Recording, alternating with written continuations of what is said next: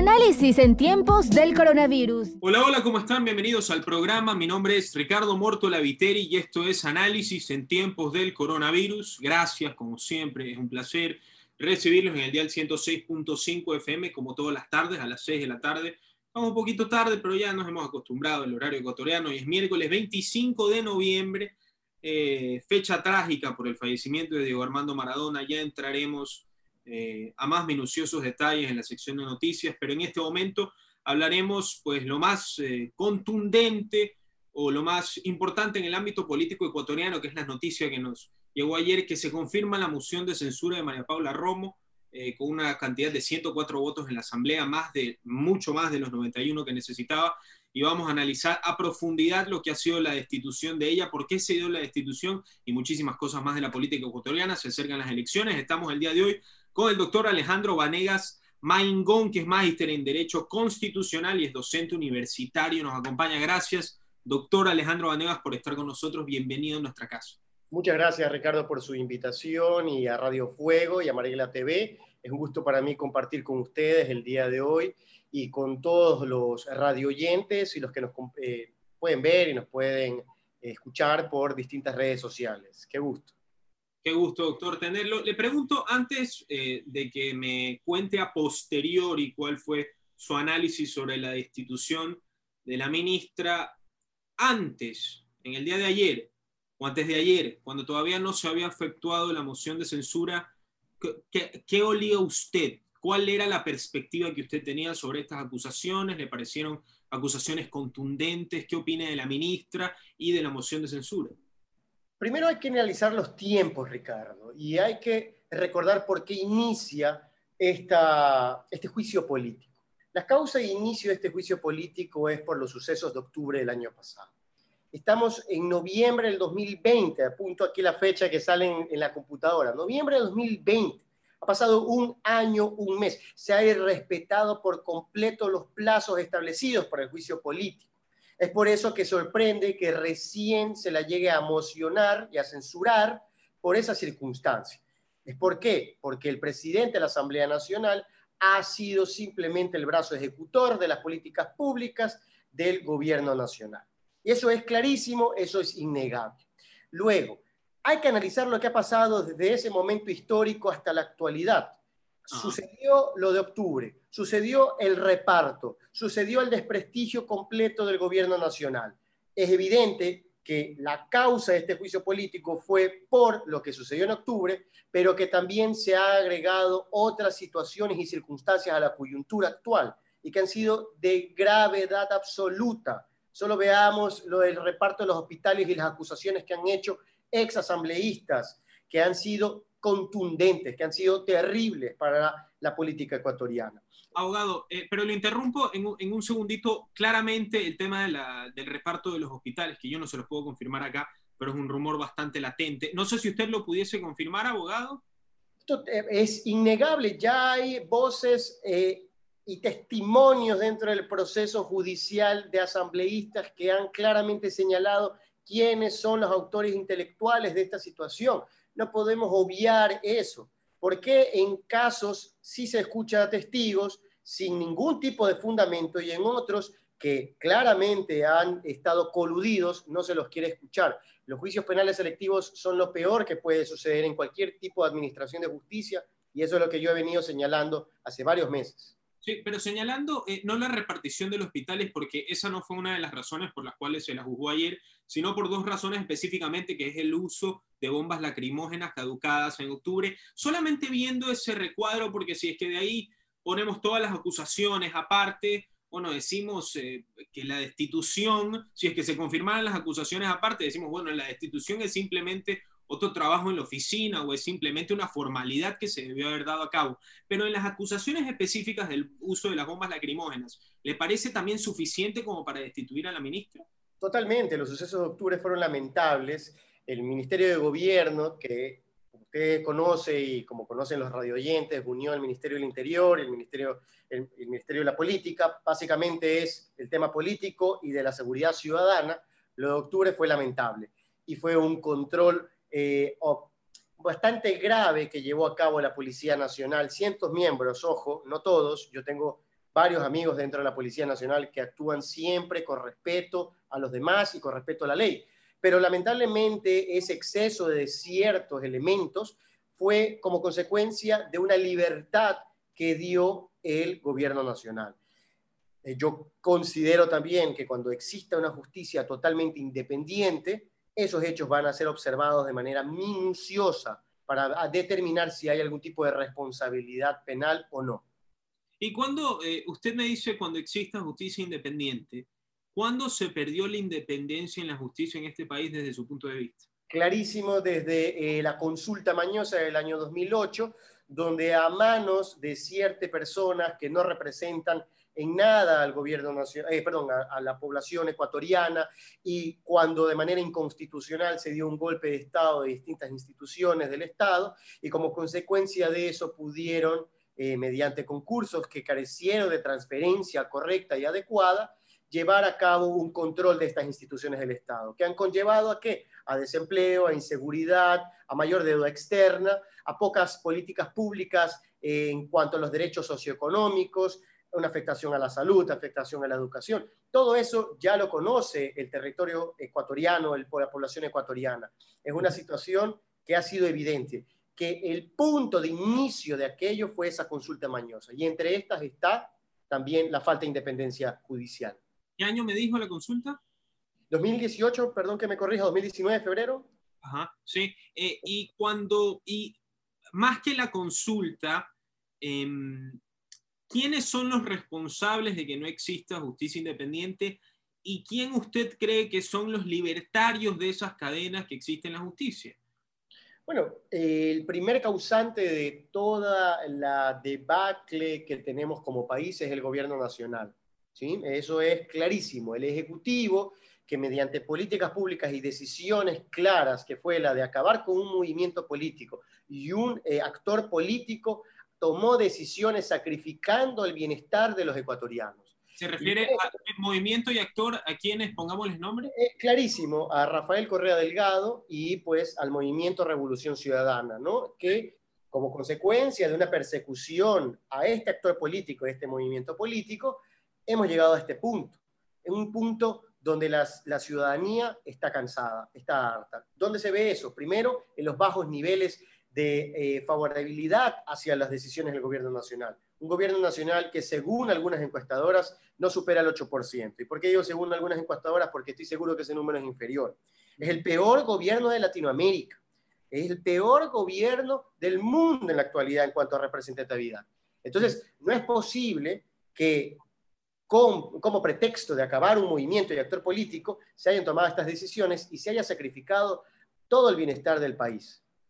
Sí. Eh, reformulo la pregunta. El libertario, eh, se vienen próximas elecciones. ¿Cuál cree usted que es el candidato idóneo para que, según su perspectiva, se libere a la justicia y sea completamente independiente o imparcial desde su punto de vista? Mire, en primer lugar, yo considero que el candidato idóneo es aquel, y ya esto es una apreciación personal, que no todos estarán de acuerdo, aquel que apoye una nueva asamblea constituyente. Las constituciones nuevas no siempre son las soluciones a los problemas ¿Perdón? O sea, Andrés Arauz, ya lo sí, A eso, a eso iba, a eso iba, justamente. Las constituciones no siempre solucionan todos los problemas, pero cuando hay una ruptura democrática, institucional, como lo vive el Ecuador, cuando la Asamblea Nacional tiene una representatividad del 3%, el Gobierno Nacional una del 8%, quieren que se elimine el Consejo de Participación Ciudadana, se desconfía de la Corte Constitucional, cuando todo el sistema institucional está totalmente quebrantado, la única manera en la que volvemos a confiar y a tener esa institucionalidad es mediante una asamblea constituyente. Y Andrés Arauz ha sido muy claro al respecto, al igual que Rafael Correa, en que el camino que debemos tomar es el de una asamblea constituyente que elabore una constitución que realmente nos represente. Esto se está viviendo en Chile, eso está escuchándose en Bolivia, se está viviendo en otros países y eso no nos debe sorprender. ¿Qué, eh, le pregunto, aparte, eh, Andrés Arauz claramente es el favorito para las próximas elecciones, eh, le guste o no le guste a la gente, hay que decirlo, es la realidad. las encuestas, según varios consultores políticos, no lo digo yo, los consultores políticos que están en este programa me han dicho a mí, las encuestas que dan Arauz ganador por 3 o 2%, eh, claramente la, la ventaja es mucho mayor. Y por eso estuvo el tema de Álvaro Novoa que fue, eh, pues hubiese pateado el tablero, resulta que Álvaro Novoa al no estar, se mantienen las encuestas como están y probablemente no sean tan acertadas la mayoría. Pero le pregunto a usted, Ecuador tiene varias elecciones, tiene la elección de volver eh, al correísmo, por así decirlo, con Andrés Arauz. Dice, se dice que indultarían a Correa, pero Correa en varias entrevistas ha dicho que no quiere el indulto. También está la opción de Guillermo Lazo, que si es que hacemos un resumen, ha sido el rival más eh, eh, cercano que ha tenido Rafael Correa, que tuvo en las elecciones pasadas contra Lenín Moreno, que representaba en ese entonces el correísmo, también en elecciones anteriores, pero cuando Correa se lanzó no hubo color, a pesar de que Guillermo Lazo fue el segundo. ¿Qué opciones cree que tiene el país para elegir? No como candidato, no como ideología, no como decir volver o no volver al correísmo, pero ¿cómo calificaría las propuestas que da cada uno de los candidatos? Guillermo Lazo, Yacu Pérez y Andrés Arauz son los tres favoritos. ¿Cómo calificaría a cada uno de ellos y cómo difieren sus propuestas, abogado? Usted dijo algo muy importante que es, eh, Andrés Arauz va encabezando las encuestas, encuestas aunque no le guste a la gente. Pero habría que preguntar a qué gente no le gusta eso porque la inmensa mayoría de los ecuatorianos está pasando por graves necesidades, desempleo, afectación en su salud, afectación en la educación, y esa es la gente que necesita de esas políticas públicas sociales que van a votar inmensamente por Andrés Arauz. Esa es la primera distinción que podría hacer yo con los otros dos gobiernos, que es políticas públicas hacia las grandes mayorías.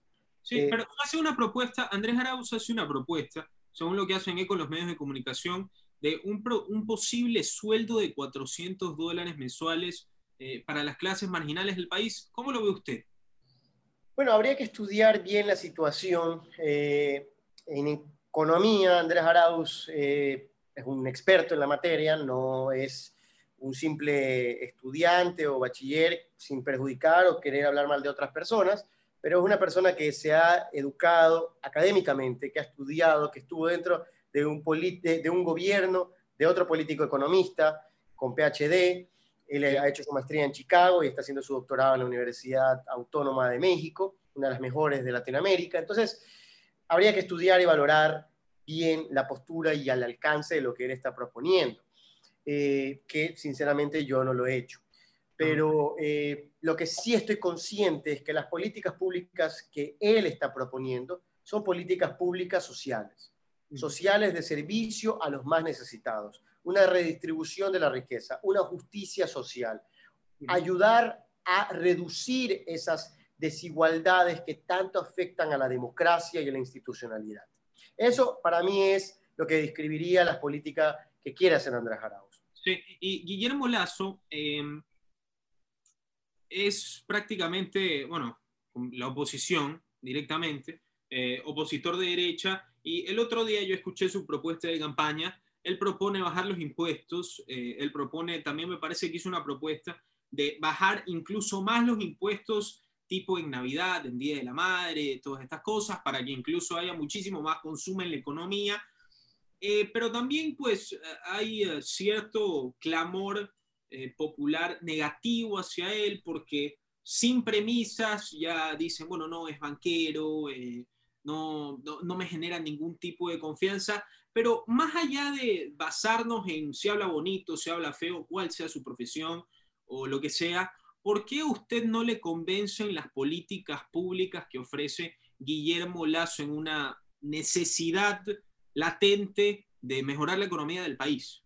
Muy sencillo, Ricardo, y ahí yo también de manera muy respetuosa tengo que corregir lo que usted ha dicho. Guillermo Lazo es oposición. Guillermo Lazo ha co-gobernado con este gobierno.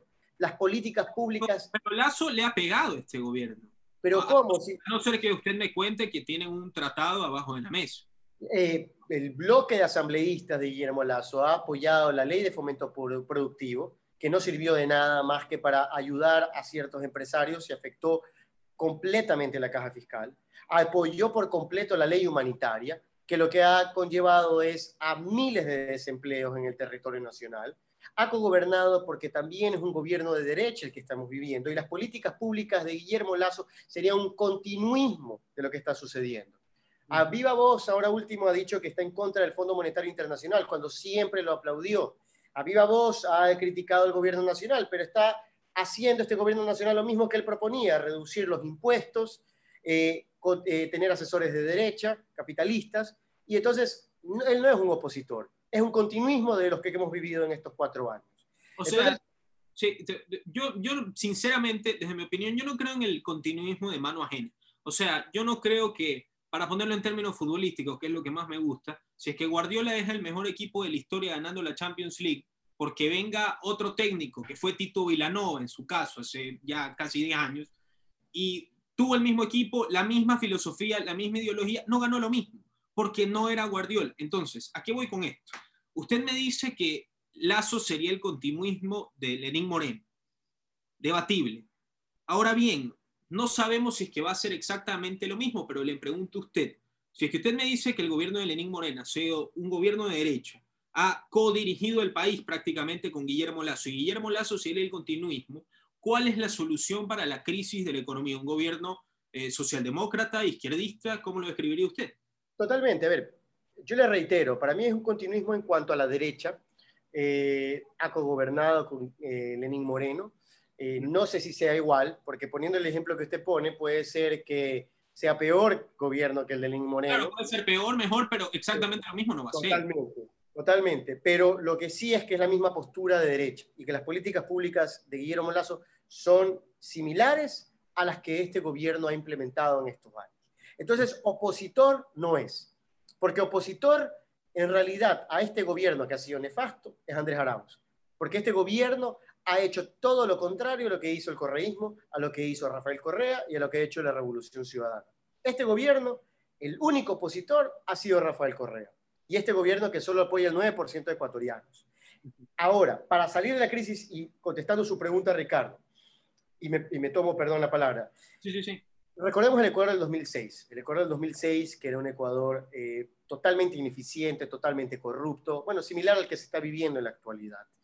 Ya ese gobierno, de, perdón, ese Ecuador del 2006 fue totalmente mejorado, superado, se, eh, se hizo eficiente mediante políticas públicas socioeconómicas del gobierno de Rafael Correa. El Ecuador del 2006 fue completamente distinto al Ecuador del 2016 y eso es innegable. Tanto así que la inmensa mayoría de los ecuatorianos quieren nuevamente esas políticas públicas.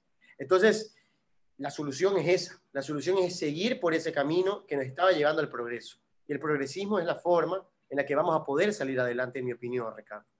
Sí. Y le pregunto, eh, doctor, ya dos preguntitas para terminar. La primera, em, muchas personas en el país em, sugieren que la culpabilidad de que estemos en esta recesión económica, que según varios economistas que han estado en este programa, yo no me baso por lo que yo pienso, soy muy inexperto, me baso por lo que me han dicho personas que han venido a este programa. Ecuador ya venía tambaleando económicamente desde incluso antes de la pandemia y desde incluso antes del gobierno de Lenín Moreno. Muchas personas le achacan a los 10 años de Rafael Correa eh, de casos de corrupción, eh, como el caso Sobornos, por ejemplo, que usted, eh, cuando estuvo ese caso, usted lo nombró caso Bochornos aquí en Radio Fuego, recuerdo perfectamente, pero también se lo acusa de sobreprecio de carreteras, de hospitales, se lo acusa de que en el año 2007, me parece, cuando él toma el mando, prácticamente despal, ¿cómo se dice? Gasta todos los fondos públicos, gasta los fondos de emergencia, que eran 2 mil millones de dólares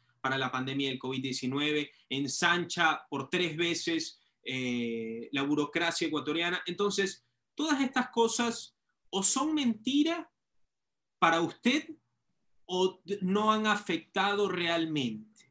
Porque por lo que usted me dice, el gobierno de Correa ha hecho mucho bien, perfecto, pero en opinión de los demás, de lo que ha pasado en los 10 años, ¿usted cree que lo que pasó en 10 años solamente fueron pulgares arriba y no afectó en absolutamente nada de lo que ha pasado en estos últimos años? En Ecuador del 2016, eh, cómo se lo dejó en el 2017 con la mesa servida a este gobierno, es mesa servida ¿por qué? Porque fue un Ecuador que estaba en crecimiento en el PIB, primer lugar. Es decir, estaba nuevamente retomando, a pesar de dos crisis muy graves, que fue la baja del petróleo y que fue eh, del terremoto, otra vez estábamos en crecimiento. Yo no soy economista, pero le digo nociones básicas de estos temas. En segundo lugar, la deuda externa no superaba el 40% del PIB, como muchas veces mintió este gobierno y varios economistas que estaban contrarios a la política pública de Rafael Correa.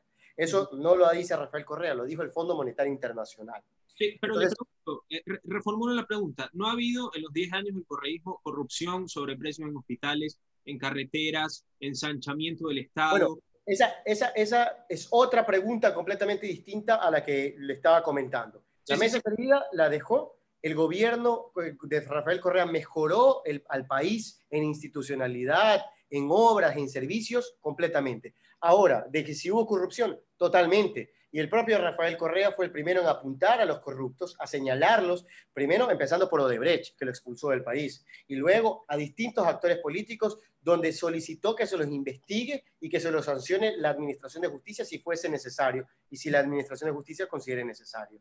Entonces, Obviamente hubo corruptos, pero eso no quiere decir que el gobierno fue corrupto, no quiere decir que hubo un sistema de corrupción, que como sí aparentemente ha existido en este gobierno, con un reparto de hospitales, había voz de aquellos que fueron beneficiados de ese reparto y que han conllevado a que la crisis del COVID sea peor que en la mayoría de países del mundo. Entonces, en esas dos preguntas yo le contestaría de esa manera, eh, estimado Ricardo. Sí, doctor. Y para terminar la entrevista y agradecerle, por supuesto, es un placer recibirlo aquí en Radio Fuego. Em, dicho esto, em, ¿cómo usted ve o cuál creería que fuese, em, para dejar claro su perspectiva, eh, muchas personas acercándonos eh, ya a febrero, ven, sea una mayoría o una minoría, ven con pavor la presidencia de Arauz, dicen que podríamos ser potencialmente Venezuela, haría una desdolarización amigable, por cierto, los 400 dólares que les daría a, clases marginales, cosa que, debo ser sincero, yo no estoy de acuerdo, pero pudiera ser debatible. Le pregunto a usted, todas estas acusaciones que se llevan a cabo, ¿cómo las ve usted? ¿Les parece, eh, ¿les parece infactibles? ¿Les parecen mentirosas, amarillistas? Mire, eh, son las mismas mentiras que se han venido repitiendo hace varios años ya.